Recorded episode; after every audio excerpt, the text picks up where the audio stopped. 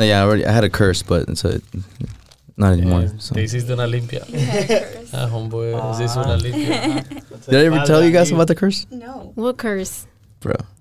So every time I would break up with a girlfriend is like when I would get into an accident.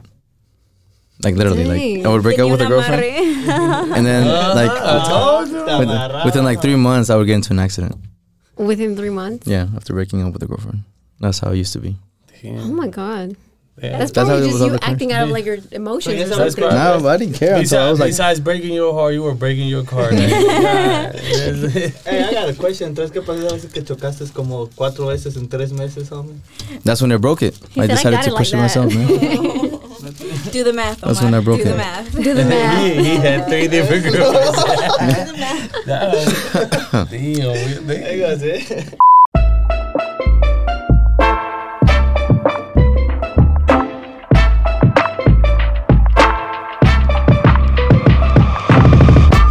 Mi nombre es José Manuel, bienvenidos al podcast En el Ojo del Huracán. Acompáñenos mientras navegamos las tormentas de la vida y descubrimos la calma en el centro del huracán.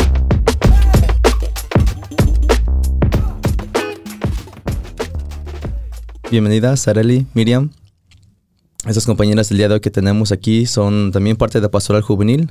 Llevan aquí unos años sirviendo con nosotros, ah, en las buenas, en las malas, pero pues realmente las admiramos mucho, y no solamente por su conocimiento, pero por su sabiduría y su forma de expresar las ideas que ellas cargan. Entonces, creo que este episodio que vamos a compartir con ustedes el día de hoy no solamente es muy popular en este tiempo ah, culturalmente, pero también es un tema muy esencial que les voy a ser honesto, ya, ya hemos grabado este episodio. No es la primera vez que lo grabamos, simplemente que tuvimos aquí un problema técnico, gracias Omar. No, no claro. No, sí, teníamos ya este episodio grabado, simplemente que pues tuvimos problemas con la memoria y perdimos, creo que eran como ocho episodios. Entonces, pues aquí estamos grabándolo otra vez, así que muchísimas gracias por habernos acompañado otra vez. Entonces, para empezar, quiero que, bueno, quiero que expliquemos un poquito qué es lo que hacen ustedes, porque no solamente sirven con nosotros en Pastoral Juvenil, pero ustedes también tienen un proyecto que están trabajando entre las dos, ¿verdad? Entonces, ¿dónde las pueden encontrar los que nos escuchan? ¿Qué es lo que hacen? ¿Y cuál es su meta con ese proyecto que tienen ahorita? Um, bueno, gracias por la invitación again, otra vez. Um, y no, nada, empezamos nosotros una página en Instagram, uh, Mama Has Faith, hace dos años. Y ahorita en enero vamos a cumplir tres años. Y el objetivo era básicamente documentar nuestra vida como mamás um, y ahí llevando nuestra fe. Se ha ido cambiando y Dios ha puesto diferentes cosas en nuestro camino a las cuales se ha vuelto no necesariamente nuestra vida de mamás en casa, pero como mamás espirituales. Um, tenemos lo que es Bible Mondays, que nos reunimos cada lunes para hablar de, de las escrituras del día anterior, del domingo, um, y diferentes proyectos que hemos estado haciendo como reuniones. na- y, y básicamente hablar del Evangelio en diferentes maneras que ha estado creciendo. Creo que este, lo que es este verano, hemos Ujú. visto como un shift de que hemos estado más presentes y estado creciendo más. Um, y es muy curioso porque muchas de las personas no ni son de aquí, no son de Nashville ni nada, son muchas personas de fuera. Entonces hemos visto cómo Dios ha obra- ha obrado en, en ese proyecto. Ya, y creo que es, es mucho en parte porque la gente está buscando, está buscando eso. Como creo que ahorita encuentras páginas de todo tipo y, y locales son páginas bastantes que encuentras como hablando que, ok, vamos a buscar dónde comer, vamos a buscar qué hacer como mamás de ese tipo de cosas así, aesthetic. Y mamás que hablen de la fe y aparte que las puedas ver en la parroquia activa, sirviendo, que puedas hablar con ellas, que puedas establecer una conversación con ellas y que sean como, ok, conozco a esta muchacha, es súper accesible. Creo que eso hace falta, you know, y, y nosotros quisimos ser esas personas que, am, pues, que hicieran eso. Eh, fue un poco de miedo porque, pues, no sabíamos cómo iba a responder la gente y, y aparte que te sientes como que, ok, la gente ya me está viendo de una forma, tengo que comportarme de esta forma. Am, pero igual, o sea, si no tenemos algo que nos está empujando a ser mejor, pues entonces, ¿qué estamos haciendo? Creo que hasta han entrevistado a Clara Cuevas, ¿no? La ha No. tenido... ¿No entendido? La tuvimos con parte de pastoral. La, la Ah, trajimos para que ajá, nos compartió una charla en la pastoral. Yeah. Yeah. Ok. Ujú. Pero, who knows, maybe. No, ahorita lo que, um, so tenemos Bible Monday y un nuevo proyecto que, que Dios ha puesto en nuestros corazones y ya lo estamos haciendo es, tenemos un grupo de oración, pero de, de puras mamás. Entonces, cada semana, eh, es un grupo, entonces cada semana nos dedicamos a orar exclusivamente por ese niño. Solo llevamos como en una orden. Entonces, como esta semana estamos orando por un niño, no voy a decir su nombre ni nada, pero estamos orando, es un niño de tres años. Entonces, todas las mamás pues nos mandaron los nombres, las edades y ya nosotros los pusimos en diferentes órdenes. Entonces, am, vamos así enrotando y todas las mamás en esa semana oran y hacen diferentes sacrificios, diferentes cosas por ese niño. Entonces, como que eh, nos hace nos hace un poco selfless a no querer nada más orar por nuestra familia, nuestros hijos también, pero para los demás. So, este es un proyecto que llevamos que un mes. Un poquito más, ¿no? Ajá, sí, porque pero- ya rotamos como cuatro niños. Ya. Pero puras mamás. Puras Sí, son mamás. puras mamás. Ahorita Perdón, Beto, no puedo. No, y de hecho también pedimos Su por papá y los- mamá. los Ah, la misma vez. Padre y madre luchón. Pero entonces se toman turnos ahí con diferentes niños, cada uno, cada semana. ¿Es semana? Y es bien bonito porque, Es porque hace cuenta que cada mamá experimenta sentir como que varias mujeres pidiendo por un niño, o sea, un niño solamente. Entonces es como muy fuerte saber que estás en la iglesia y dices, wow, o sea, tengo cuatro, no sé cuántas tenemos en el grupo, varias haciendo el mismo sí, sí, sacrificio por, por mi hijo, rezando el rosario por mi hijo, o sea, y ahí, o sea, hay de, de edades a edades, entonces um, dependiendo la edad, es un- you know, lo que están viviendo los, los niños y, y a veces sí se, se necesita bastante. Se necesita como de una comunidad entera para pedir por un, un niño. No, qué bonito. Y también explícame un poquito cómo funciona eso del Bible Monday. ¿Lo hacen por línea todos o se reúnen juntos? Porque han hecho las dos cosas, ¿no? Yeah, so normalmente es por Zoom. Um. Siempre ha sido por Zoom. Hemos estado experimentando como tratar de salir fuera de, de Zoom y reunirnos en persona. Es un poco más difícil porque las personas pues trabajan, es más conveniente por Zoom, pero eh, solo lo implementamos una vez que nos reunimos en persona y sí funcionó porque vinieron personas que nunca se han reunido, que andan buscando como una comunidad, no necesariamente como un grupo de jóvenes, um, pero un lugar donde puedan hablar de la palabra de Dios. Entonces, um, por nuestros schedules y todo eso ha sido un poco difícil continuarlo, pero queremos como tan siquiera una vez al mes hacerlo en persona. Pero Bible Mondays es cada lunes a las 8 um, por Zoom. Y hablamos del Evangelio, tenemos una pregunta y una cosa lleva a la otra y cada quien termina con diferente mensaje. Pues ahí está, para que se unan. Ya después vamos a, a poner sus... Con, sus am, Redes sociales. sí, cómo encontrarlas en las redes sociales ahí en la descripción del episodio. Entonces a lo que venimos. Si empiezan a escuchar, si, si- si empiezan a escuchar golpes y jaladas de, de pelos, no se sorprendan. No, no se crean. Venimos en son de paz. aventamos la pluma por ahí. Venimos en son de paz. No, es que ya el episodio anterior como que ya, ya vienen con ganas por eso. Pero no, no se crean. Para nada. Son los sarta- sar- sarcástico eso. No, en sí, ah, vamos a hablar un poquito de lo que son los géneros. Entonces, creo que la mejor forma de empezar esto me gustaría ah, tener la perspectiva de ustedes, mujeres, de cómo han, cómo sienten ahorita el movimiento feminista.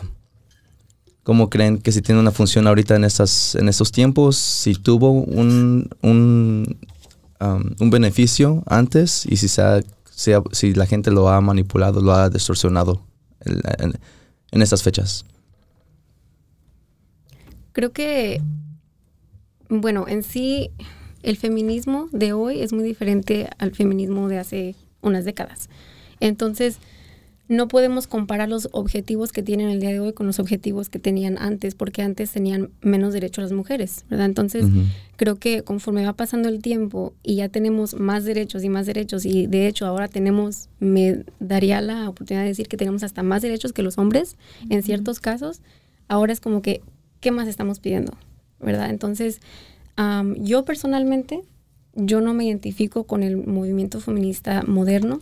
Am, siento que entiendo de dónde empezó el movimiento, eh, con una sed de justicia que pues obviamente todos podemos eh, como identificarnos con eso, todos tenemos esa sed de justicia y es algo noble, es algo bueno, de dónde empezó, pero a cierto punto es como que ya lo tienes, ahora qué quieres.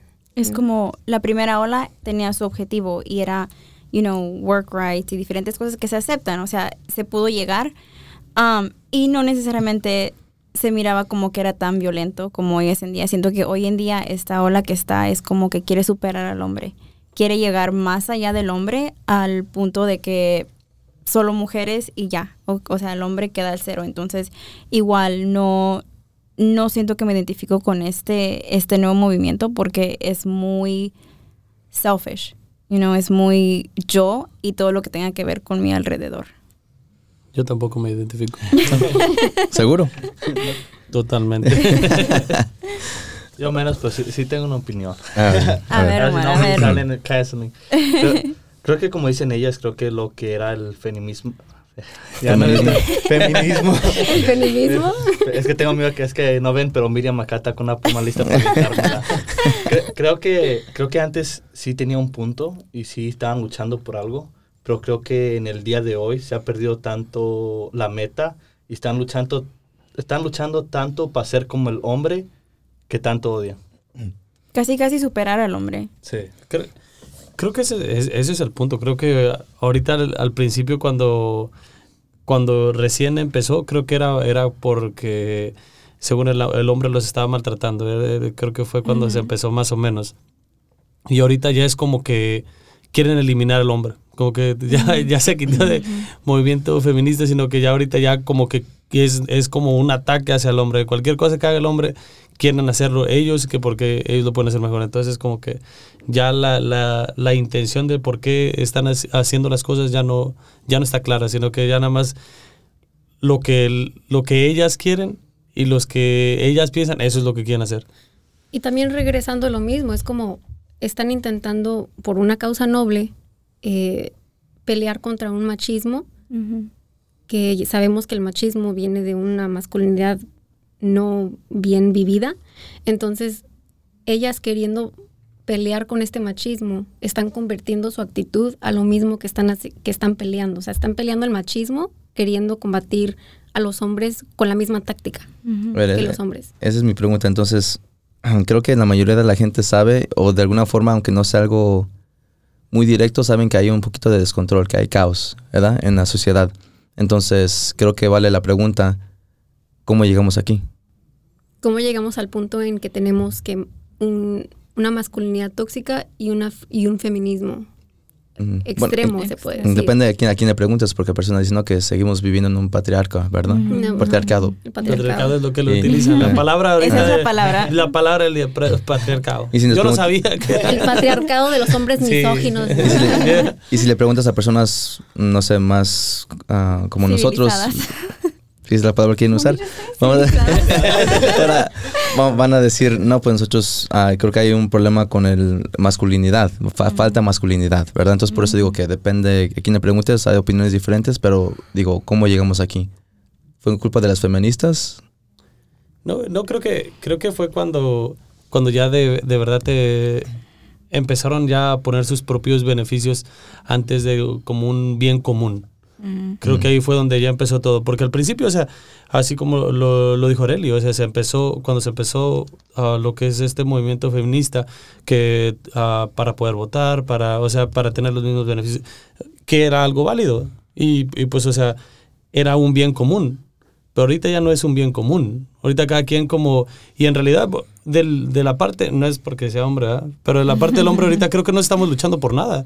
Creo que ya ahorita nos estamos como que... La, la mayoría se está como que haciendo para atrás y dándole todo lo que, les, lo que quiere más la mujer. Pero en realidad, pues ahorita creo que nos estamos perdiendo nosotros mismos como nuestra masculinidad por darle todo lo que quieren a las mujeres. Entonces ahí es donde, donde viene como que nos afecta a nosotros, pero al mismo tiempo nosotros como que... Creo que yo, yo nunca he escuchado como un hombre como que, oh, yo quiero tener los mismos derechos que tiene la mujer. O sea, que como que no, eso, no, eso no existe para nosotros. O sea, nosotros como que nada más llegamos, eh, hacemos lo que... Mientras que no nos afecte, como que nos vale. Y la mujer es como que, no, yo quiero ser como el hombre. Y es donde te quedas como que... Y, y creo que es donde viene como ese... Ya no... Donde yo quiero nada más lo que, lo que, yo, lo que yo quiero y no, y no es como un sentido, no, no es como un bien común. Ya no hay nada de que, ok, esto es lo que quiero porque nos va a beneficiar a nosotros como comunidad de feministas. Sino que ya nada más es como que yo me beneficio más así, ent- entonces es lo que yo quiero, yo me beneficio más si no hubiera hombres, entonces es donde te quedas como que ching. Y creo que también viene como, cuando pienso en eso me hace pensar en un big money sign. ¿Por qué? Porque si te, si te das cuenta ahorita, todo lo que te venden es ser liberal. Es, puedes hacer lo que quieras, puedes decir lo que quieras, nadie te puede decir nada, tú eres tú, o sea, tienes todo que te respalda que eres tan liberal, pero viene con eso un money sign, que todo lo que te venden es eso. Entonces, pensando como uh, just social media, you know, todo lo que te venden nada más en social media de que um, o las eh, el otro día que estábamos diciendo las formas de cuando te llena en, en el hospital ahora ya no dice sexo dice género you know diferentes cosas que poco a poco van cambiando um, por tener esa openness que at the end of the day por ellos estar abiertos reciben dinero reciben dinero de diferentes you know partes entonces siento que eh, ese ¿cómo dice? ¿Cómo es esa frase? Um, don't be so open-minded that your brains Brains fall out, out. you know? No, no escuchado Nunca- eso. nunca- ok, so no seas tan mente abierta que se te sale en los cere- el cerebro. Te sale el seso. El seso, ya. You know, y es lo que estamos viendo hoy en día. You know, las personas quieren ser tan open-minded y tan, you know, tan accepting al punto de que si yo te digo soy perro, me vas a aceptar. You know? Y, y algo que yo estaba escuchando yo es de que gran parte... Reto, ¿por qué me estás abrazando? Es para que se te. Ah, algo creo... no, es cierto. Um, que creo que es gran parte de eso es de que se les ha esta- estado, se les ha estado enseñando a los jóvenes de que no que lo que ellos piensan está bien. Se les, está se les ha estado enseñando lo de que ellos no deben de perder, que si ellos piensan de una cierta forma, que así tienen, los tienen que aceptar los demás, que si ellos quieren algo, se los tienen que dar. Entonces creo que ese es, es uno de los problemas, de que se les está enseñando de que si tú quieres algo, si tú te sientes de alguna forma, lo, Lo puedes, puedes hacer. hacer. Y todos los demás tienen que aceptarlo y estar bien con eso. Y incluso eso se ve también en las escuelas, como vengo de un background de las escuelas donde yo creciendo me decían, you can be, tú puedes hacer lo que tú quieras hacer. O sea, era una doctora, una astronauta, una lawyer, un, you know, lo que sea. Hoy en día le dicen a los niños, tú puedes ser lo que tú quieras hacer. O sea, Literalmente. Literalmente, ser. literalmente. y eso es aceptado en los classrooms, como se ve, se ven las banderas, se ven las maestras, los pins, todo. O sea, está all around them. Entonces, una niña puede decir, ok, yo puedo hacer lo que yo quiera. Entonces, como que va creciendo con esa empowerment de superior, de ser superior a lo que ella quiera. Un niño también, de diferente, you know, en, en su manera. Pero eh, they're grooming them, los están, empiezan a grooming poco a poco para, y siento que así ha estado pasando para llegar a este punto donde estamos. Oye, y qué casualidad que, que grabamos esto justo cuando ya pasó la movie de Barbie.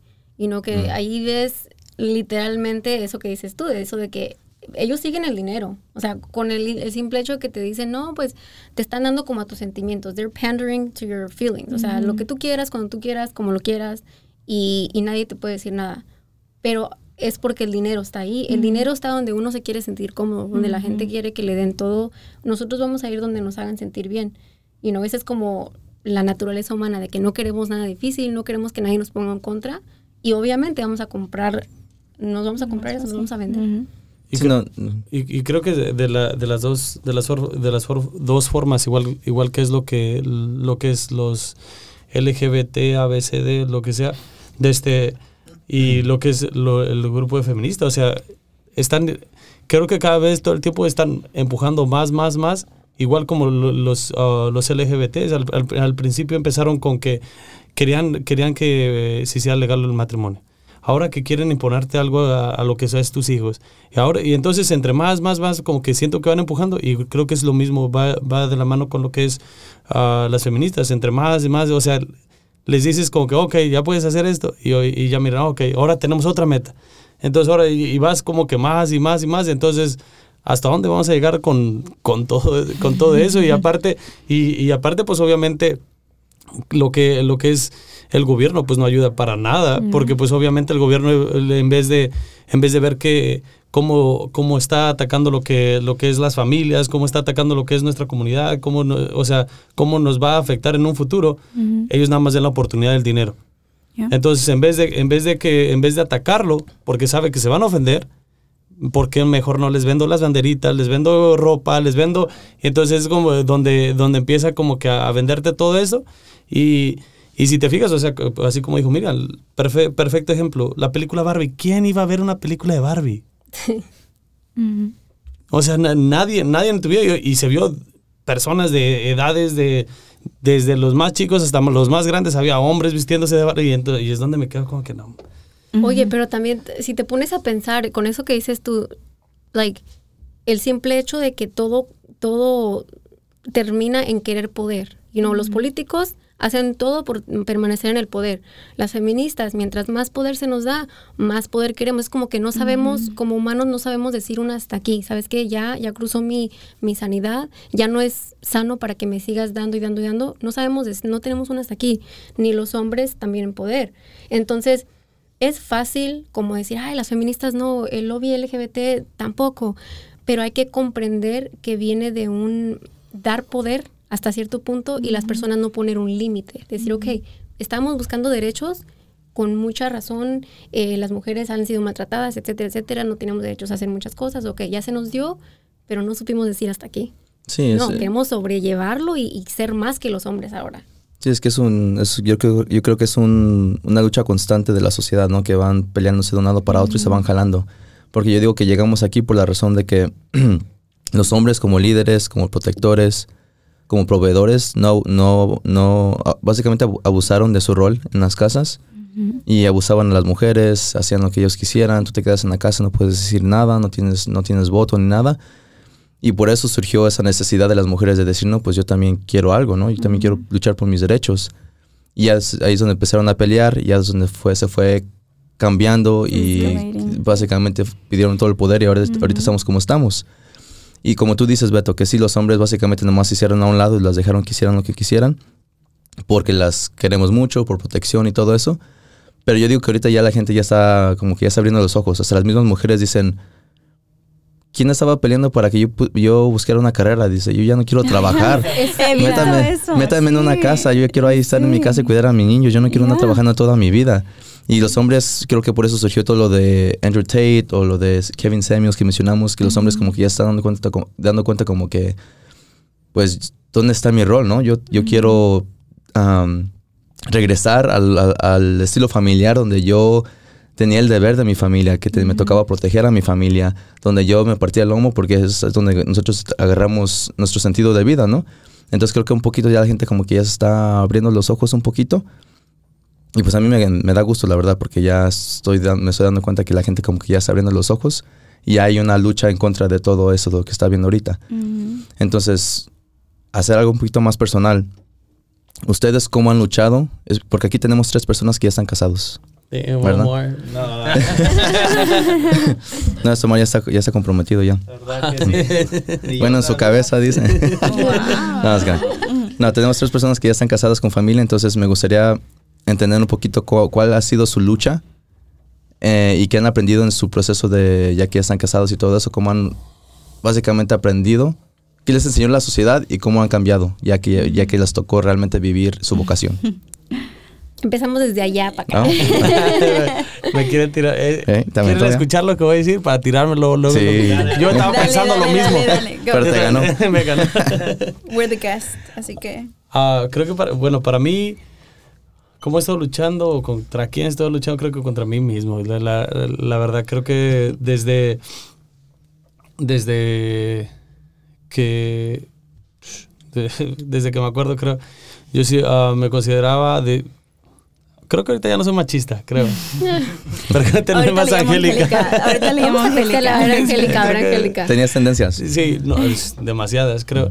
Uh, entonces creo que sí, sí crecí con ese, ese pensamiento de que de que pues uno como hombre sí puede hacer y deshacerlo a, su manera y, y, de que pues nomás mis chicharrones truenan y todo, ¿verdad? Entonces sí, sí batallé mucho con ese, en ese, en ese aspecto lo que de, de, de pues obviamente ser machista. Y pues batallé mucho porque pues obviamente uh, en, mis, en mis relaciones uh, anteriores pues sí, la verdad sí yo sí me pasaba de lanza en, en, ese aspecto porque pues para mí pues sí la verdad la verdad la mujer sí sí no tenía mucho valor. Entonces, donde yo nada más era donde yo me enfocaba en lo que yo quería y lo que yo quería hacer y lo que, y, o sea, nada más era un yo. Ya poco a poco creo que lo que me ayudó mucho, mucho fue lo que es entrar aquí en la iglesia y, y donde me fui de este, acercando más a una realidad de lo que de verdad tiene que ser, ah, especialmente una relación en pareja, lo- todo, todo, todo ese tipo de cosas. Y pues ya ahorita que, que estoy casado, creo que pues ah, la lucha la lucha es constante co- contra contra mí mismo porque pues obviamente todavía al, mis- al mismo tiempo ah, de vez en cuando todavía se te viene como el mismo pensamiento como que chin o sea yo por qué voy a lavar los trastes entonces es donde es, es donde te quedas como que sí ¿verdad? entonces es eh, y, y hay mucha gente que todavía especialmente la gente de México o sea sí y ahorita ya se ve un poquito menos pero al mismo tiempo hay mucha gente que todavía está está como a la antigua y si les dices ay, le digo no yo, yo me llego a la casa y plancho y, y lavo y hago tortillas o sea eh, ya te ya te miran y dicen ah, esta- Ve tú, de seguro te pones a tortear tú. Sí, yo, de- De no, eh, de- creo que en ese aspecto nunca entendí mucho lo que, lo que fue un poco mi papá, porque al mismo tiempo nos enseñó a hacer tortillas, pero al mismo tiempo la forma de ser de, de- de que él es es como totalmente diferente y es donde me quedo como que, eh, no sé, no sé. ¿Hago las tortillas o no las hago? Eh, eh, sí, es, es, es como un, un- poco contradictorio. Entonces es donde, donde al mismo tiempo sí me enseñé a hacer de comer y todo eso.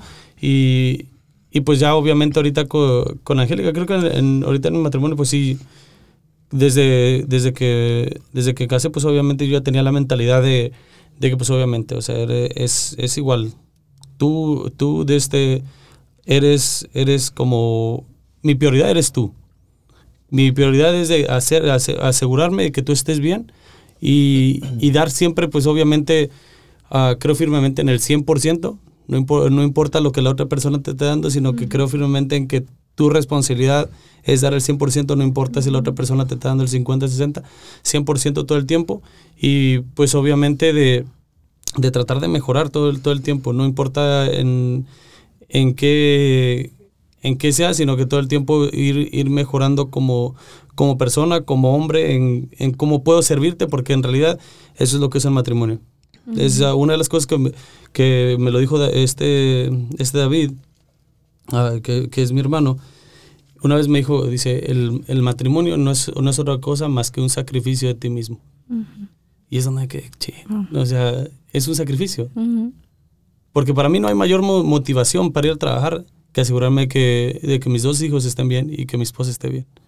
Y, y mi prioridad, y es donde, donde mi, mi prioridad todo, todo el tiempo, es de que ella esté en la casa y yo puedo, aunque tenga que sacrificar el tiempo yo con mis hijos, pero que asegurarme de que ella esté pasando el tiempo necesario con lo que es mis hijos para que pues obviamente tengan esa relación, aunque a lo mejor yo me, yo me pierda del 80% de lo mejor de eso, pero sacrificarme yo en vez de sacrificarla a ella. Mm.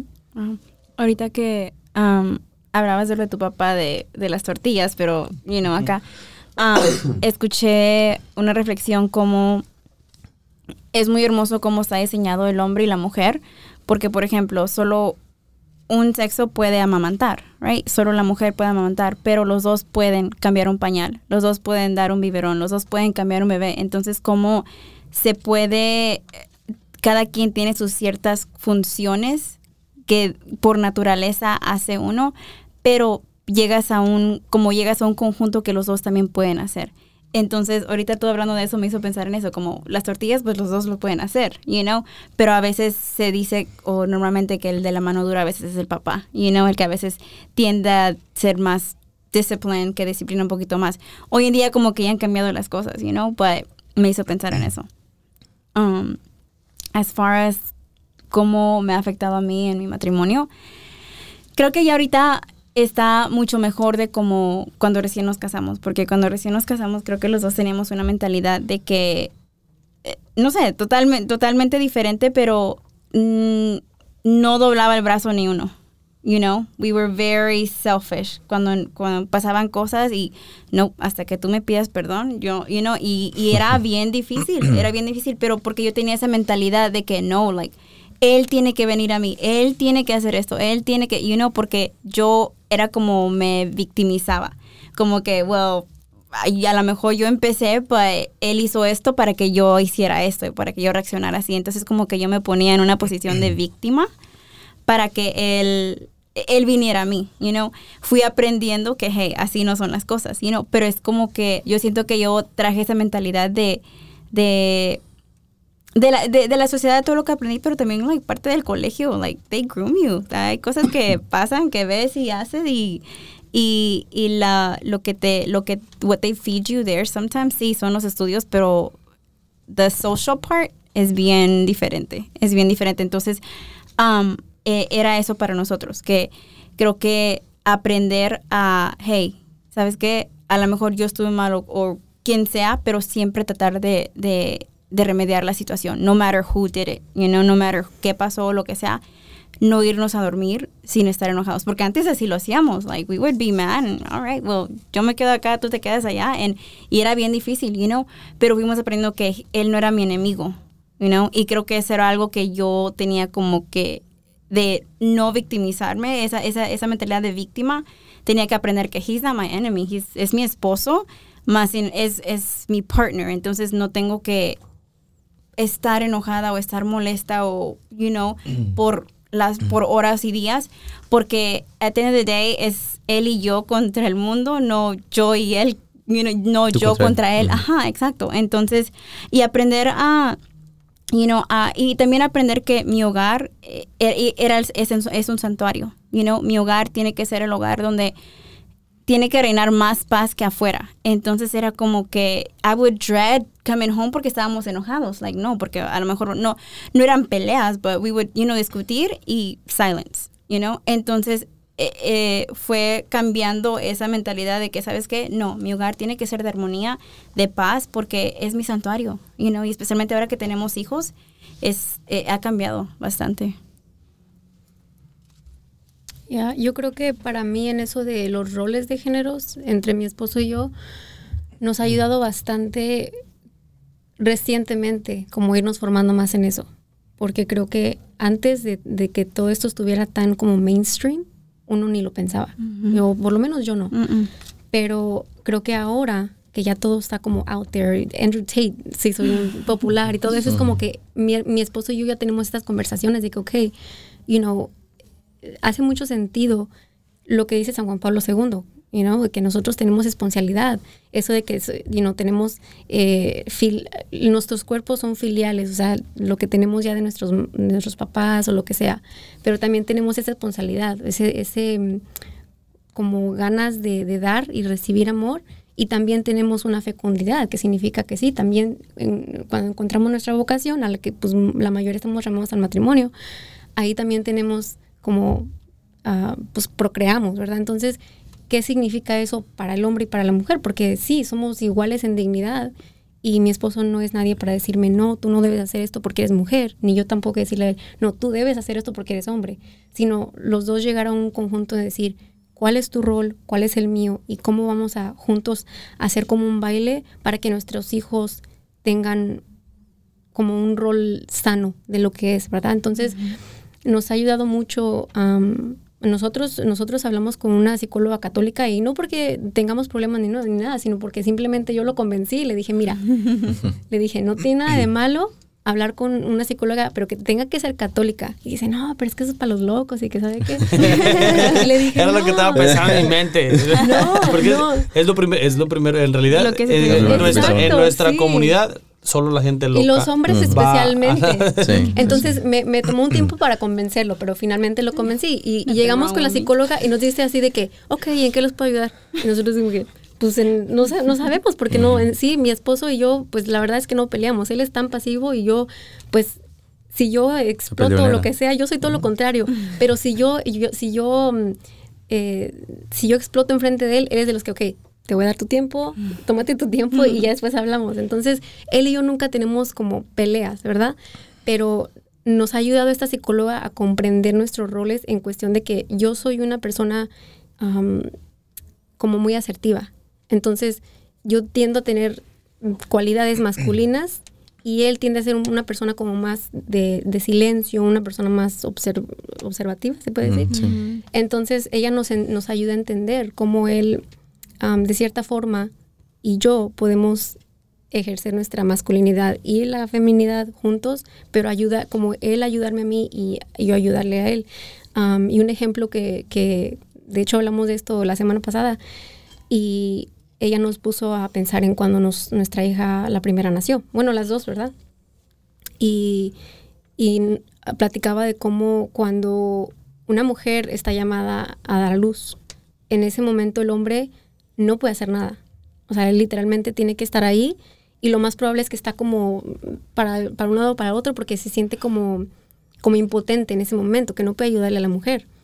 Um, pero te pones a pensar como en la fuerza que naturalmente el hombre tiene, pues una masa muscular, eh, una, una, densidad en sus huesos mayor que la mujer, ¿verdad? Entonces esa fuerza a veces se puede desbordar si no sabemos controlarla. Y de hecho la mujer, como vemos en el Génesis, fue llamada para ser su, como su ayuda idónea, se puede decir. Y en el parto la mujer le enseña al hombre a dominar su fuerza, a encontrar la humildad en que no, tú no tienes el control, tu fuerza física no es lo suficiente para que yo en este momento no sufra. Porque el instinto del hombre es decir, wow, yo mi esposa en este momento está sufriendo, ¿qué puedo hacer? ¿Qué desesperación? You know? y yo, yo recuerdo, porque le dije a mi esposa, le dije, yo me acuerdo que mi esposo estaba literalmente, eh, estaba sentado en el sillón y yo lo veía y él nada más así como que le decía, ¿qué hago? Y me daba coraje porque yo también decía como que ayúdame, pero obviamente no podía ayudarme a hacer nada, ¿verdad? Y Jero en México tiene, eh, bueno, le ayudaba a su mamá a criar las vaquitas y me dice, y me dice, no, pues cuando, cuando Amelia estaba a punto de nacer, pues me entró el instinto de que quería ayudarte a parir, pero pues el doctor me manoseó. me dijo, no, quita la mano por allá y, y pues él no podía hacer nada. Entonces, me encantó eso que me dijo la, la, doctora y nos hizo a mi esposo y a mí como encontrar en como que, wow, qué bonito, qué hermoso lo que hizo Dios, que yo en mi, en mi feminidad le puedo ayudar a mi esposo a controlar mm. su fuerza masculina, you know? Y bueno, varias cosas así que, que creo que falta de formación, uno, mm. nos hace falta, porque eso de que desde el Génesis, antes de, de, que, de que estuviera la caída, eh, todo era armonía, o sea, se llevaban muy bien y lo que sea. Y ya después que entra el pecado es cuando entra todo lo que, lo que no debe de ser, la masculinidad tóxica, la el feminismo extremo y, y, ahí es donde todo empieza, porque que uno quiere tener el control, que este quiere tener el control, no, que ya tuvo mucho control, hay que, hay que bring it back y no sabemos. O sea, los dos tienen control, pero solamente que no saben sus roles, no saben la fuerza que cada uno tiene. Y ese es lo hermoso de Dios, que Él nos ayuda a entender que el hombre tiene fuerza, pero la mujer tiene muchísima más fuerza, solamente que la, la, la, fuerza de la mujer es como más interna y el hombre tiende a tener una fuerza más externa, porque en su mismo cuerpo lo encuentra. O sea, el, cuerpo del hombre siempre es más hacia afuera y la mujer es como más recogida, más, más hacia adentro. You know? De hecho, hasta las mujeres son como más dotadas como a la devoción, como a la oración y así. Y no sé, es como muy bonito ver que en el matrimonio también se puede, you know, apreciar algo que hablabas de eso me hizo pensar en, hay un estudio de hecho que, que dice que cuando los hombres, cuando la pareja está, están esperando un bebé, los hombres tienden a subir de peso. ¿Por qué? Ah, no, tienden a subir de peso. Ya, tienden a subir de peso porque, porque por naturaleza ellos proveen. Entonces su cuerpo se está preparando para proveer intensamente. O sea, como tú dices, trabajar lo doble, o sea, más tiempo en el trabajo, más tiempo afuera de casa, ¿por qué? Porque ahora hay otra boca más que darle de comer, hay otra persona que está ahí. Entonces, por naturaleza, aunque vayas al gym o whatever, tu cuerpo cambia, you know? Y ahorita que hablabas eso del Génesis, escuché una prédica que dice cómo el diablo fue tan astuto que fue con la mujer primero. Y no, no por ser tonta, pero fue por, con la mujer porque por el poder que carga la mujer. Porque, como dicen, cuando la mujer da vida, la, mujer es, es el único momento donde la mujer se puede comparar a Dios. No quitarle el rol a Dios, pero es el único momento porque, porque está pariendo, está dando a luz. Entonces fue astuto en esa manera de darle a la mujer, ¿por qué? Porque el, el poder que puede tener las mujeres como por naturaleza, o sea, es, tienden a estar, querer más, estar más en casa, right? Entonces, en la película que estaba escuchando, dice, eh, tú, tú estás más um, held accountable for bringing up your saints. Why? Porque si te pones a pensar, los niños buscan más a la mamá, normalmente. Entonces, todo lo que tú hagas, si estamos llamados a la santidad, tienes que querer hacer cosas de santidad con tus hijos, right? Entonces los niños van a buscar más a la mamá, ¿por qué? Porque están más con ellos en casa, esto y el otro. Entonces, um, ¿cómo eh, el diablo fue tan astuto de ir por ese lado por saber el poder que tiene también la mujer? Sí, la mujer tiene mucho poder sobre lo que hace el hombre. Ujú. Demasiado. Y la sociedad se lo ha quitado, se lo ha, la- lo ha, lo ha devaluado. Ya. Y es muy triste porque ellas realmente, pues, el mundo casi gira alrededor de ellas, básicamente. Todo lo que es la mercadotecnia, todo lo que hacen los hombres, todo lo que es construido o, o quitado, básicamente es hecho por ellas. Es muy Pero- triste cuando las mujeres no se dan cuenta de, de su valor porque creo que especialmente el día de hoy el feminismo nos quiere enseñar que, que, pues que nosotros tenemos que ejercer un tipo de, de poder que en realidad no existe. O sea, you know what I mean? Y, y creo que ahorita, como dijo José, creo- no, yo no creo que la sociedad te lo haya quitado. El, el poder siempre estaba ahí, sino que te lo, ha de- te lo ha distorsionado, porque el poder todavía lo tiene sobre el hombre, porque para mí no hay otra persona que me pueda sacar más de quicio que mi mujer. Cualquier cosa. Y, Yeah. y- y eso lo he probado en el trabajo. Eh, ah, tengo, que, tengo, tengo diferentes personas en el trabajo alrededor de 100, como 100 y algo de personas con las que hablo y ni una me saca más de quicio, ni una persona me afecta tanto más que lo que me dice mi esposa. Wow. That's true. No, no importa lo que sea, aunque sea, aunque me pueda llegar en el mismo punto que ella me está diciendo, ella, ella no sé por qué, pero me importa y, y, y eso es lo que creo que la mujer pierde, pierde la noción de eso, de que la mujer puede, puede llegar a, a hacer con el hombre lo que quiera en realidad, si, si encuentra la manera correcta de llegarle al hombre. Porque al final, al final del día todo es, es sobre la comunicación en realidad. Porque creo que no, no nos, no nos, en, ah, no nos ponemos en, en realidad a comprender y a entender cómo es la, la- lo que es eh, el sexo opuesto, así como un hombre como no sabe, no sabe cómo es una mujer, igual del otro lado no sabe cómo es el hombre, sino que, sino que todo el tiempo queremos que la otra persona te- te- ah, entienda de la forma, de la misma forma que yo entiendo. Entonces como que nunca, nunca tiene eso. Entonces es donde, donde creo que la sociedad se ha encargado de que, oh, no, tú no tienes el poder. Y entonces eh, la mujer como que dice, no, pues, o sea, yo tengo el mismo poder el hombre. Y, y sin saber que tienen mucho más ah, herramientas que el hombre. Y pues aparte todavía tienen el control sobre el hombre. Y creo que es, ahí también es donde, donde la serpiente sabía que ya- viendo a la mujer, porque para mí creo que si llega una tentación de la parte de, de otra persona, como que digo, nada, Sí, no, sí. no me, no me voy a comer eso. Y ya en cambio si llega aparte la mujer y la mujer llega a mí, ya como que yo digo, ok, si ella lo- me lo está diciendo es, algo- es algo con lo que yo voy a, probablemente voy a confiar en ella. Oye, Entonces- y siendo honestos, cualquier mujer que esté escuchando este podcast, siendo, siendo honestas, sabemos que eso es verdad. Yeah. O sea, y, y- y una mujer creyente, una mujer cristiana que, que de verdad cree en Dios, no puedes decir con buena conciencia que no te ha dado un poquito de miedo saber el poder que tiene sobre un hombre. Oh, yeah. Porque es para una mujer cristiana, una mujer católica, eh, eso es de miedo. Es la verdad que te tiene que ma- llamar a la humildad y decir, wow, o sea, de verdad mm, hay mujeres que se molestan con esto que voy a decir y, you know what, ni modo, o sea, la cosa es como es, you know. Pero hay muchas mujeres que se molestan cuando nos dicen, o sea, la modestia también se tiene que cuidar porque los hombres eh, caen mucho en pecado o se desvían de su masculinidad, a la, a la masculinidad que llama Dios por, lo- por la vista. Eso es algo psicológico, los hombres son más visuales y las mujeres son más auditivas. A una mujer, y esto también es para los hombres, hombres que están escuchando, aguas con esto también porque esto es para tener humildad.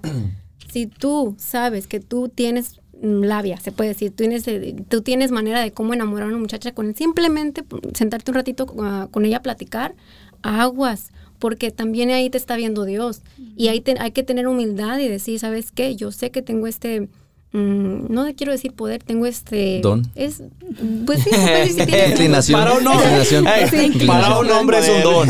Ah, sí, verdad. pero no necesariamente es algo bueno, depende cómo uno lo use, ¿verdad? O sea, si una mujer usa eh, eso que uno tiene para poder eh, reflejar la belleza de Dios, una mujer que está cubierta, una mujer que puede llamar a un hombre a pensar en Dios con simplemente ver cómo viste, úsalo. Un hombre, si tú puedes usar tu don de palabra para poder enamorar a una mujer de Dios, úsalo. pero aguas cuando lo usamos para hacer lo, lo- lo- lo opuesto, porque ahí, ahí sí es cuando creo que entra como mucho el pecado, ¿no?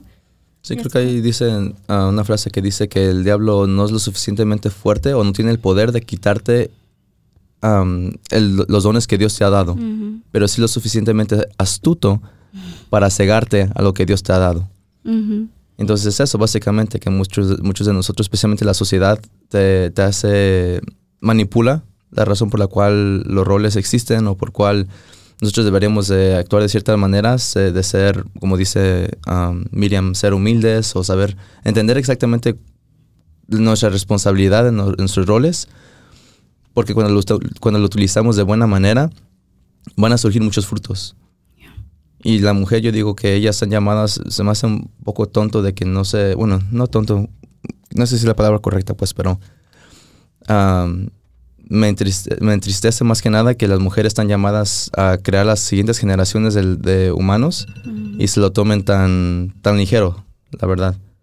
Y, cre- y creo que para- ahorita, ahorita que lo estabas hablando, es como, creo- me, me llegó la imagen, es como que, como que la mujer es como que la planeación de todo.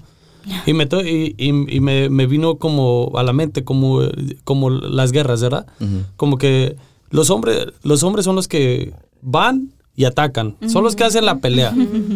Pero la mujer de- es como que el- el- la que está, ok, vamos a ir aquí de este lado, vamos a atacar este lado. Entonces, son todo el plan en realidad. Y en realidad, ¿quiénes en, en lo que es una guerra, quiénes son los que se quedan atrás? Las mujeres. No, no, que no, también- no, no tan solo las mujeres, pero en una guerra regular, líderes. los líderes. Entonces, en realidad, ¿cuál, ¿cuál rol quieres tener? Exactly. Y, Creo y que también para- otra cosa, es- los, las mujeres son más, este, se enfocan más en los procesos, son más analíticas y así, y los hombres son como más de los resultados. You know, por lo mismo que los hombres les encanta que la mecánica y Quieren cosas que están así, straight to Yeah. the point. Directo al punto. Y las mujeres son más like, déjame Yeah. planeo lo que le voy a decir para que de a tiro de a tiro me tenga que hacer caso. Pero sabes que ya cuando tú sabes como tu rol como mujer, o sea, tu feminidad y tu hombre como tu rol de, de hombre de masculinidad, eh, se complementan en una manera tan bella. Porque, por ejemplo, algo que, que yo y Miriam siempre hemos compartido es como cuando yo estoy con Oscar, no trae, o sea, yo ando, pero yo nomás ando. Porque, porque él dirige, o sea, vamos caminando, él va dirigiendo. No tengo que llevar mis llaves, no tengo que llevar mi, mi bolsa. Y no es porque yo sea, you know, dependiente de él. Claro, es mi esposo, pero no tengo esa preocupación de a dónde me va a llevar en todos los aspectos de mi vida. O sea, en de, de la casa a, a las decisiones, a todo lo que se tenga que hacer, right? Entonces, cuando se trata de, de cosas que yo, de, de mis, este, mis gifts, de todo lo que mis dones como mujer, e- él no, como no tiene dudas sobre eso, you know, como cuando, como ahorita que dice sobre la planeación, planear cosas y, you know, de los niños, cosas así. Entonces es tan hermoso como cuando tú aceptas lo que eres y descubres lo que eres ante los ojos de Dios, no, no hay confusión ahí, you know, y se evitan como peleas. Y creo que cuando aceptas ese rol tú como mujer o, o como hombre, creo que es cuando de verdad viene tu crecimiento y de verdad, y de verdad empiezas a, a saber cuál, a qué estás llamado. Ah, no estoy casado yo, pero creo que como... ¿Seguro? Mentiroso. No estoy casado. Ese anillo. Está en, no está en lo correcto. Um, creo que cuando de verdad te metes en lo que es tu, al menos para mí, cuando de verdad me metí en lo que de verdad es lo, lo que es la masculinidad y no lo que te está ofreciendo este mundo, porque creo que ahorita que hizo José la pregunta, creo que esa es la batalla de alguien que no tiene una familia contra lo que este mundo te está diciendo que es tu feminidad o tu masculinidad. Porque si te fijas, incluso ahorita que mencionaban la película de Barbie, también enseñó una masculinidad tóxica, una masculinidad... eh, ¿cu- ¿Cuál es la palabra? En- Feminizada.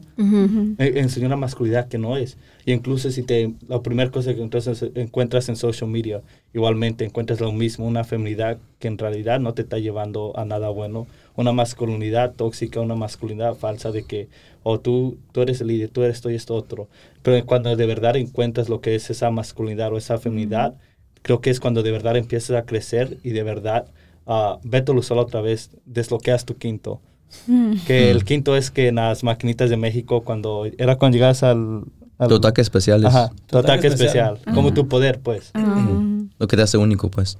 Sí, porque Y- si te pones a ver las películas ahorita es, am, es el hombre machista o es el hombre que no sirve para nada como el señor Barbie, que no sabe, se la pasa llorando y todo eso y no, no sabe hacer nada, no sabe solucionar los problemas de- del mundo. Y nomás, nomás te dan esas dos opciones, no, no, realmente no ponen a un hombre que sepa cómo ser un buen líder. Son, son contados, pues, son contados. Y la mujer la ponen en una forma como objeto sexua- sexual, right? Y si, te- y si, y si nada más vete a Instagram y checa personas que son famosas por make-up, por, por lo que sea, ¿qué es lo que tienen usualmente? O sea, sí, a lo mejor lo que venden, el producto, lo que sea, pero en sí es sexualidad lo que están vendiendo, su cuerpo, todo lo que hace, deteriora la imagen de la mujer y se vuelve como un objeto. Entonces, ahí es cuando viene, oh, pero es que no, you know, no me valoran, esto y el otro. No, pues que you're showing your tits, come on now, you know? Es que, y hay un comentario que escuché hoy que, se- que me llamó mucho la atención, que hasta las mismas mujeres, bueno, es la sociedad, ¿verdad?, que Yeah. hace eso. Por ejemplo, las mujeres suben una foto y las mujeres siempre tienen comentarios, pero ¿qué es lo que dicen? Oh, qué bonita estás, me gusta tu maquillaje, pero no que dicen, hey, qué inteligente eres, me gusta que eres muy hermosa. Nada, nada interior, so- solo es todo superficial, básicamente, y es, es lo que te invita al mundo, nomás es superficial. Mm. Y ahorita quería regresar a lo que ahorita estaba hablando Starelli, de, de cómo es de que cuando descubres lo que, lo que es tu... Así como ella dijo, ¿verdad? que ella confiaba en Oscar. Básicamente, pues cuando, cuando sale ella, él, él- él es el que pues básicamente dirige.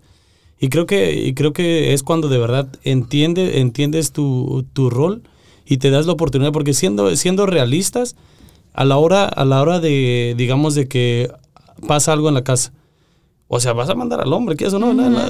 Ah, por muy feminista que seas, no creo que te vas a salir tú. Entonces, o sea, personalmente, o sea, es- y ese es el rol del hombre. El rol no te... el- el- un hombre normalmente, ¿verdad? No voy a decir al 100% porque creo que no, no, es- no sería correcto, pero normalmente el hombre está, está como que, ok, no, yo, yo le atoro. O sea, o hay, o hay alguien que, que se quiere pasar de lanza, ya sea con alguien de tu familia o con tu esposa, con tus hijos, el hombre es el primero que sale, luego, lo que, que, oye, ¿qué, ¿qué pasó? Entonces la mujer no, eh, o sea, deja, de, confías en el hombre para todo eso, entonces ¿por qué no confías en él para todo lo demás? Es que es muy natural, a los hombres por eso mismo le llaman mucho la atención las, las pistolas, el saber cómo pelear, y a las mujeres le llama mucho la atención lo que es ir a ser enfermeras, maestras, son cosas que Por naturaleza. naturaleza que no las llega. mujeres son más empáticas. Yo Sí. creo que con eso dice que, que dice Beto. Hoy estaba escuchando a alguien que decía como cuando tienes sucesos en la vida que te pasa, no sé, cualquier cosa que te pasó en la vida, si tú te estás rigiendo por lo que sentiste en ese momento, tus creencias van a seguir el sentimiento. Ujú. Entonces, por ende, si yo pasé algo que me hizo sentir rabia y me dejé llevar por esa rabia, mi creencia va a cambiar en, o sea, en torno a esa rabia, ¿verdad? Entonces, creo que como mujeres y como hombres tenemos que cuidar mucho cómo estamos siguiendo nuestros sentimientos, si nos estamos dejando guiar por los sentimientos, porque no todo lo que nos pasa en, en la vida, o sea, nosotros tenemos la opción de decir, voy a pensar fríamente, actuar fríamente base, en base de lo que es, en base de los facts.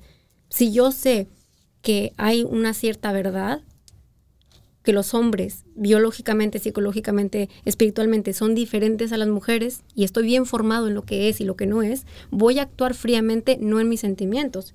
Si yo soy hombre y soy más dotado a la fuerza física, yo voy a aprender a usar mi fuerza física para el bien de la mujer y no dejarme llevar por eso, esa fuerza que, ne- que- que quiero sacar y demostrar rabia o lo que sea. Y la mujer igual, o sea, usar todo lo, lo- todo lo que vas aprendiendo, todo lo que vas formando, usarlo para bien y no irte eh, haciendo creencias basado en tus sentimientos, porque eso lo vemos donde quiera.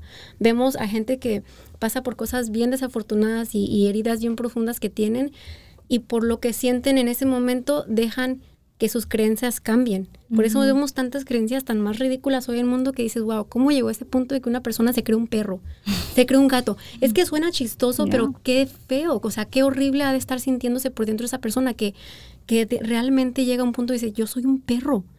O sea, realmente pensemos qué triste ha de ser lo que está sintiendo esa persona por dentro, you know? Y, y nosotros estar siempre, como católicos, siempre también orando por eso, porque nuestros hijos vamos- van a estar viviendo en este mundo, you know? Donde la gente se está llevando por sus creencias. Y, y ahorita que, que estabas hablando de eso, me, me acordé, no me acuerdo de si este Omar me acuerdo que me mandó, no me acuerdo si fue video o fue, lo creo que fue un video que escuchamos. Y, y creo que es por eso que están atacando tanto lo que, lo que es a, a la familia, Yeah. al hombre y a la mujer. Quieren como que se separen porque saben de lo que somos capaces capaces. cuando, cuando, nos, cuando nos juntamos. Entonces, de hecho, ahí hablaba de cómo es de que si del hombre, por ejemplo, cuando ya, te, ya tienes una familia, si el, si el papá es ah, religioso, creo que tus hijos incrementan como el, tienen como el 80%, no me acuerdo, el- Yo he el- escuchado 80. Ya. es, es como el 80% de que tus hijos sean religiosos. En cambio, si la mujer, eh, si, la, si la esposa es religiosa, baja como al- alrededor, ah, y el papá no lo es, baja alrededor de Siete. como 7, 3, Wow, qué baja, baja, Tres baja, baja un montón. Pero al mismo tiempo, la mujer es, eh, por ejemplo, si la mujer es, ah, hace algún deporte y es deportista y es activa, sus hijos van a ser activos y no tiene que ver con lo del hombre. Entonces, en realidad, o sea, como que, como que se, se cambia un poquito en ese aspecto, porque yo de hombre estoy encargado de la espiritualidad de mis hijos y tú de mujer estás es- encargada de lo que es lo físico de, de, de tus hijos. Entonces, ¿qué es lo que pasa cuando creces sin eso? Wow. Entonces es donde es donde viene todo, o sea, creo que y, y así como lo dijo Mar, eh, creo que cu- cuando se une se une esa familia y tienes una una familia que el, el papá es como eh, está entrado, sabe, conoce su fe, no y, y la, la mamá pues tiene ta- igual de igual manera trabaja en su espiritualidad y al mismo tiempo físicamente también está activa. Tienes, o sea, tiene desatas lo que es ese quinto, ese, es ese poder de, de Dios y divino, que no cualquier cosa te va a tumbar. Porque al final del día, al final del día creo que, creo que es lo que, lo que trata lo que es la sociedad y lo que es el mundo de, de derribar. Porque para mí, con cualquier otra cosa te puedes meter, pero para mí lo, lo- mi, mi motivación más grande de, de ir a trabajar, de mejorar, es mi familia. ¿Qué pasa cuando no tengo mi familia? ¿Qué es lo que pasa si yo estoy solo? O sea, ya no, ya no, yo no lo voy a, yo no le voy a encontrar un propósito a lo que va a ser mi vida. Si ya no te, si no tengo hijos, si no tengo esposa, y estoy yo solo, no, no le voy a encontrar un motivo en sí. Y, y el, y, y es increíble ya cuando tienes una familia lo que puedes llegar a hacer y lo que puedes ah, completar cuando tienes a tu esposa que te está ayudando, tienes a una familia y, y sabes que pues dependen de ti. Entonces como hombre automáticamente no te importa lo que tengas que sacrificar mientras que saques adel- adelante a tu familia. Y es donde me quedo, yo me acuerdo ah, de, de eso porque pues a mí yo soy muy, muy fanático de lo que es las motos. Me gustan mucho las motos. Ah, siempre, siempre que pues vendí la mía cuando me metí a trabajar y, y estaba en la escuela, siempre dije, voy a comprar una moto después, voy a comprar una moto. Me casé y todavía tenía esa mentalidad, todavía cuando me casé tenía esa mentalidad. Ya cuando nació mi primera hija, ahí ya como que ya fue, fui pensando y me quedé pensando como que, ¿qué es lo que va a pasar si por yo, porque a mí me gustan las motos, me pasa algo y ella se queda sin un papá? Y así como está el mundo, yo no la quiero dejar sin un papá.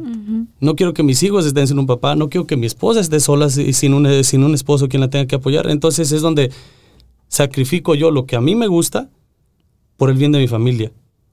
Pero pues si fuera, si fuera otra cosa, si fuera por otra cosa, no sacrifico nada. Yeah. Yeah, Y Y, es eso que que dices es bien cierto de la familia, de cómo, you know, en esta sociedad la quieren romper y, y quieren hacer pensar al hombre que la mujer tiene que estar en la casa, si no, no, o sea, solamente, y, al- y, y viceversa, que el hombre tiene que estar, you know, haciendo X cosa y si no, no. Pero, y me gusta mucho esto de, de Edith Stein, es una santa que, que ella habla de cómo la mujer, o sea, pertenece en todos ámbitos de, de- de- ah, en lo cultural, en la política, en, en donde quiera. Entonces, es como bonito saber que todos mm, merecemos o pertenecemos en todo. O sea, una mujer que está en la política le va a llevar un va a llegar a un punto donde pueda empatizar con la gente, que eso hace falta, porque si es puros hombres en la política, ejerciendo pura masculinidad, aunque sea buena masculinidad, pero hace falta en esos, esos, como esos aspectos femeninos en donde nosotros podemos you know, comunicar con la gente, ser más empáticos o lo que sea. Entonces, como dice ella, ni madre, no, ¿cómo dice? Ni, ni madre sin cultura, ni, pa- ni, ni familia sin padre. O sea, en la familia hace falta el padre, porque no solamente es el, el- el rol de la mujer estar con los hijos todo el día, el padre también hace falta. Y especialmente hoy en día donde vemos bastantes padres que la verdad desobligados, o sea, ofenda que se ofenda, ¿verdad? Pero, pero es que hay- es una, es una epidemia eso de que, de que sienten que voy, voy a embarazar a una muchacha y al ratito la dejo sola que, a que ejerza mi rol. O sea, las mujeres, no es, tu- no es trabajo de las mujeres hacer tu rol de padre. Entonces, ni familia sin padre, ni cultura sin mujer. Porque creo que la mujer lleva, a- eleva la cultura igual como el papá eleva la, la- la familia. Y ahorita, y ahorita que estabas di- diciendo eso, tratamos de hacer este... de- ¿Te acuerdas de ese? Que- ¿Qué? ¿Se acuerdan que tratamos de hacer este mismo, este mismo podcast, pero nomás nosotros tres? Los No. No le salió. No salió, o sea, o sea sí, sí salió, pero... Nos pues, enfocamos mucho en la masculinidad. No sé, nos enfocamos más en, en lo Ajá. que es en lo que es en la pura masculinidad. Entonces es como que, así como dijo Miriam, o sea, ya cuando traes del otro lado de la moneda es como Es que ella- ellos traen otra perspectiva totalmente diferente que nosotros probablemente no podemos ver. Y es que ahorita que tú hablabas de la familia, eh, es muy triste cómo se, la sociedad lo quiere ser como una minoría, si te das cuenta. Porque la minoría ya no es LG, you know, whatever it is. um, ya no son las feministas. Eso ya no es la minoría. Ahorita quieren atacar más a la familia, a la imagen familia tradicional. A, la minoría. ¿Y, ¿Y por qué? Porque piensa en la Sagrada Familia, piensa en la Santísima, en la, en la Trinidad, right? Producen amor, producen amor, es lo único que puede dar vida. Entonces, o sea, el diablo ¿dónde le va a dar? A la familia, right? A la familia, a esa imagen que Dios creó para producir vida, para producir amor.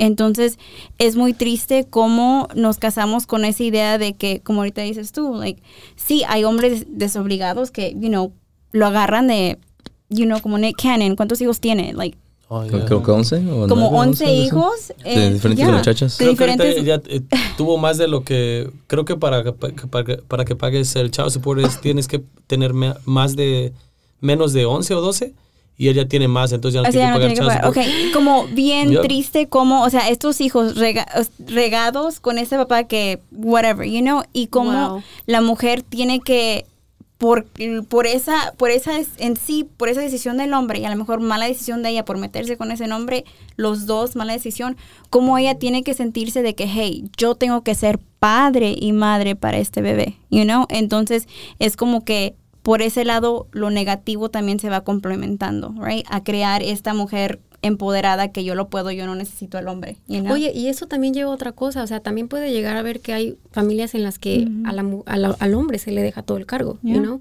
Entonces es como nosotros también caer en cuenta de que los niños, especialmente los niños, porque son los que más atacan hoy en día, los niños necesitan mamá y papá. Necesitan saber cómo se lleva la masculinidad sana con la feminidad, no el feminismo, la feminidad sana.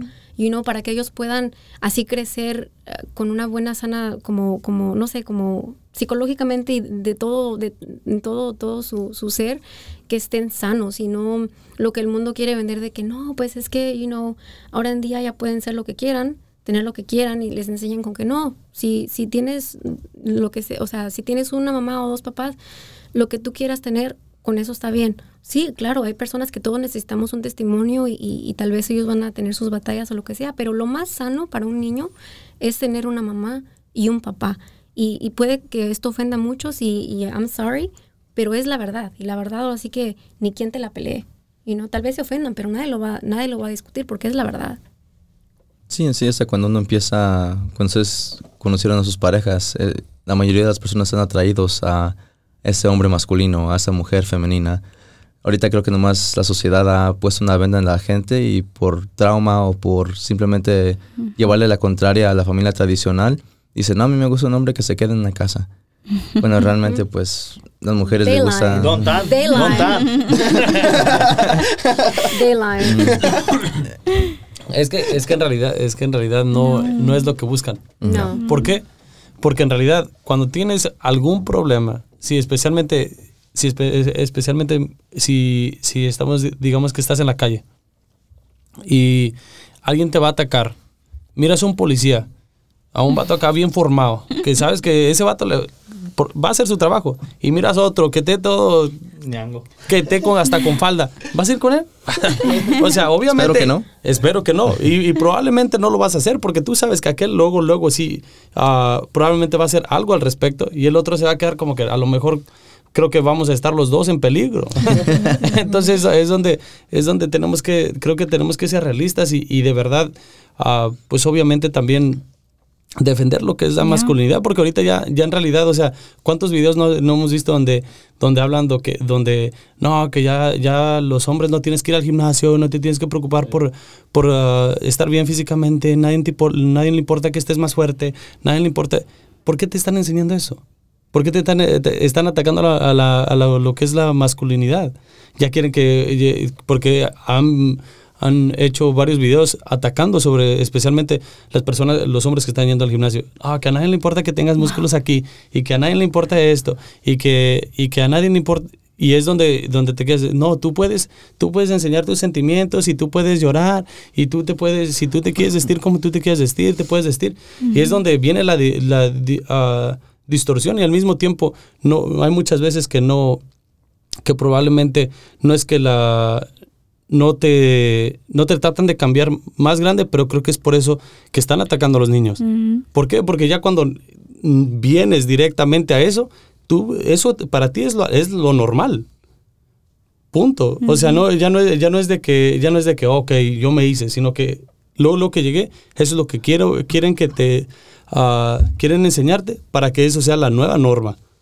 Exacto. Y creo que para, como lo dije ahorita, para poder descubrir, descubrir nuestra feminidad y masculinidad, buscar ejemplos de lo que son, right? Porque hay muchos ejemplos que te van a enseñar lo que es ser masculine y lo que es feminine. Y si es afuera de, de, de lo que, de las escrituras, si es afuera de la Biblia, honestamente, no va a ser lo correcto. No va a ser lo correcto. Sí, porque hay muchos hombres que dicen, ah, pues yo voy a seguir lo de Andrew Tate porque he's popular. O- ok, hay que ponerse a pensar. Andrew Tate dice cosas que al- algunas que sí están bien, algunas que sí son ciertas. Está al sea. 100% bien. No, no, no, no, no, no, tampoco. O sea, Ese es un héroe. o sea, No viste esperar Es un soldado. así con la mano. micrófono. honestamente, si te pones a pensar, cuando se hacen las cosas fuera del plan de Dios, es cuando todo va Todo hacia abajo. se distorsiona. Sea la masculinidad, la feminidad, los sentimientos, Yeah. todo lo que uno saque fuera de Dios empieza como hacia abajo, you know? y, y es como nosotros tenemos que, especialmente nosotros de mujeres, porque siempre escuchamos de que no, que el hombre llega hasta donde la mujer quiere. No. Lo que deberíamos de decir es, hombres, pónganse las pilas para que eso, eso no tenga que suceder. O sea, si el hombre sabe tener autosuficiencia y disciplina y decir, yo voy a respetar a esta mujer aunque ella no se respete, adivinen qué va a pasar. Las mujeres se van a empezar a respetar. Mujeres, si nos empezamos a respetar sin importar lo que el hombre quiera, ¿qué va a pasar? El hombre va a tener que respetar para poder conseguir estar con nosotros. Y nada ¿no? más ustedes aquí piensen cuando en realidad empezaron a, a descubrir su masculinidad. ¿Qué, qué imagen, like, a quién buscaron, right? ¿A quién buscaron? Podemos pensar en la Sagrada Familia. Como por ejemplo yo, a, a María, right? No soy la mujer perfecta, claro que no. Pero traté de pedir su intercesión a ella. ¿Por qué? Porque es la imagen perfecta de mujer, right? Y ahora San José es la imagen perfecta de un hombre. Entonces, ¿cómo nosotros, especialmente nosotros que estamos aquí o los que son creyentes, que viven su fe, que están trabajando, si tú sabes, también es stand up, you know, hablar la verdad, o sea, sé esa vivir tu feminidad que otros quieran decir, wow, ok, yo quiero ser así, yo quiero tener esa feminidad donde yo no tenga que dudar de mi esposo, donde yo no tenga que dudar estar checando el teléfono, donde yo no tenga, o sea, puedo caminar al lado de él con los ojos cerrados y él me va a guiar. Esposo, you know, que tu esposa no tenga que dudar de ti y tú puedas, ten- que, y que ella te apoye y sentirte apoyado sin tener que dudar de que, hey, you know what, sentirte menos hombre. Entonces, es buscar esa imagen en las escrituras, en María, en San José, para nosotros poder ser la mujer que tenemos que ser y el hombre que tenemos que ser. Sí, en sí hay demasiada, demasiada información allá afuera. Y yo en mi proceso de descubrir a mi masculinidad he encontrado que obviamente hay va- varias personas que tienen muchas opiniones correctas y, ahí te van guiando de alguna forma u otra. Pero si los agarras como un, un enfoque o un centro, una meta, al final del día te van a terminar fallando. Ya. Porque como todos, hasta nosotros que estamos aquí, no somos perfectos. No. Y tenemos opiniones que a veces nos ganan nuestra humanidad, ¿verdad? Pero el, el- como dicen, la estrella ah, del norte o nuestra meta debería ser las escrituras, porque ahí es donde he encontrado mi forma de cómo, de cómo expresar mi tristeza, de cómo ah, buscar ah, cómo ser una persona que va a dirigir a mi familia, si Dios me bendice un día con eso. Co- Cosas así, pues la Biblia literalmente es un guía. Y al principio lo ves como una forma, al- a lo menos yo lo veía así, ah, como un libro muy, se puede decir como aburrido al principio, cuando no conoces de qué es lo que realmente las, las historias y la, y la sabiduría que carga ese libro, te das cuenta de que ahí están todas las respuestas de todo lo que te, lo que está, lo que te está pasando. Y entre más los estudias y entre más tienes una relación con la palabra de Dios, más te das cuenta que ahí está todo lo que tú necesitas para saber cómo llevar a una familia y cómo vivir honestamente felizmente. Y una cosa que pues tenemos que saber es como que para nosotros poder llegar a una plenitud como persona y decir, you know, realmente siento que estoy pleno, es porque estamos viviendo a la luz de Dios, you know, y creo que conforme uno va aprendiendo las cosas y vas tratando con tu mayor esfuerzo humildemente a con fallas y todo, pero quieres aprender y quieres estar más cerca de Dios, vas a sentir que la gente está en tu contra. You know? Vas a sentir que la gente te juzga por ser creyente, vas a mm, sentir que están en contra de ti por tus creencias, literalmente por la manera en la que crees y, y se va a sentir en todo ámbito, político, religioso, eh, familiar, en todo ámbito, ¿verdad? Entonces hay que recordar que, que pues Jesús, a él lo odiaron primero. Y, y ahorita que, eh, que estás diciendo eso, creo que para mí eso, eso, eso es lo, lo esencial. Lo esencial de, vi- de vivir tu feminidad y lo- eh, tu masculinidad y especialmente ya cuando estás en pareja, tiene que estar Dios. Sí. Punto. No, o sea, si, si eh, para mí, para mí, y así es como yo lo veo, a lo mejor estoy, ah, a, a lo mejor yo estoy en lo incorrecto. Pero si no está Dios en un matrimonio, es muy difícil que, es, muy, es muy difícil para que ese, ese matrimonio vaya a durar y pues perseverar en eso. Mil veces. ¿Por qué? Porque al, al final del día, yo, no, yo probablemente con mis propias fuerzas y con lo que yo pienso, yo sé que, yo sé que probablemente voy a decir puras tarugadas y, no, y, y me voy a dejar guiar por lo que es ah, mi sentimiento, mi testosterona, lo que yo, lo que yo quiero para mí, ah, todo, todo, lo, todo lo que yo tengo me voy a dejar guiar por eso. Pero no, no me, ha, me ha cambiado más la perspectiva que cuando de verdad me pongo a pensar. Y es, y es donde, donde cambia la perspectiva y, y, y te, y te pones a pensar porque pues es, es obviamente enseñamiento de la iglesia. Y, y es donde te, te pones la perspectiva y dices, ¿sabes qué?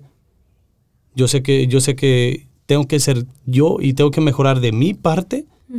No importa que ya la otra persona no esté mejorando, pero de mi parte yo sé que voy a estar haciendo lo posible para llevarlo bien. Y ya con eso cambias a la otra persona. Sí, y es que recuerda, testimonio. el- ya no eres Beto y Angélica, eres son uno con Dios, you know, ya son uno con Dios y aparte también te- tienes a personitas que te están viendo, you know, es como yo me pongo a pensar, tengo Olivia que copia hasta todo lo que yo no haga, you know, entonces es como un cargo encima que yo tengo y le digo, Oscar, un día vas a tener a Andrés atrás de ti Ujú. copiando todo lo que tú hagas, entonces es como we're held accountable. Al final del día nosotros vamos a tener que dar cuentas por esas personas que Dios nos dio.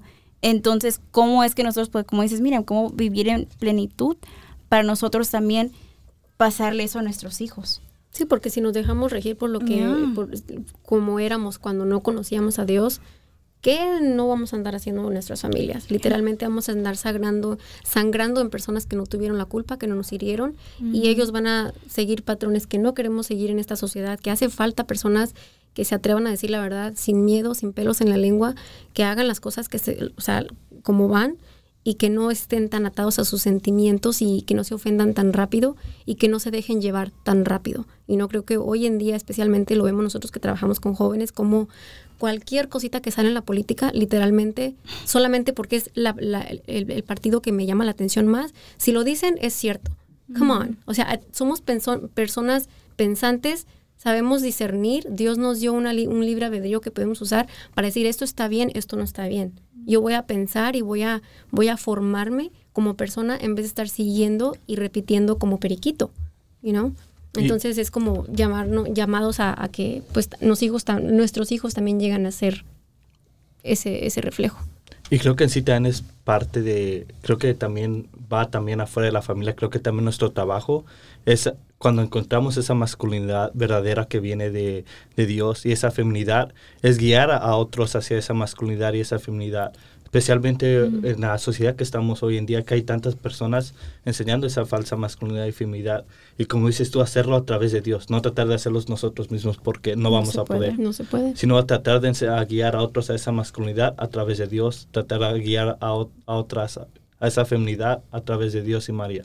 Y, y como, como dije hace ratito, o sea, cuando nosotros intentamos hacer eso e influenciar a los demás, es como que sientes que más te juzgan, pero de cierta forma, mientras más te juzguen, más están pensando lo que tú estás haciendo. Y si tú estás esforzándote por demostrarles lo que Jesús está haciendo en ti, tarde o temprano las personas, incluso las personas que te rechazaban, que te criticaban, tarde o temprano esas personas llegan y si están pensando en acercarse a Jesús, adivinan quién van a pensar en la persona con la que no se llevaban antes, en la persona que siempre permaneció firme y, y está formado y está dando un buen testimonio. Sí, no sé si ah, ustedes han recibido la bendición de ver a, de tener a un familiar que realmente haya vivido su vocación a término largo. Yo afortunadamente tengo mis, mis abuelos que todavía siguen vivos y ya llevan más de 60 años casados, Wow. los dos. Bendición.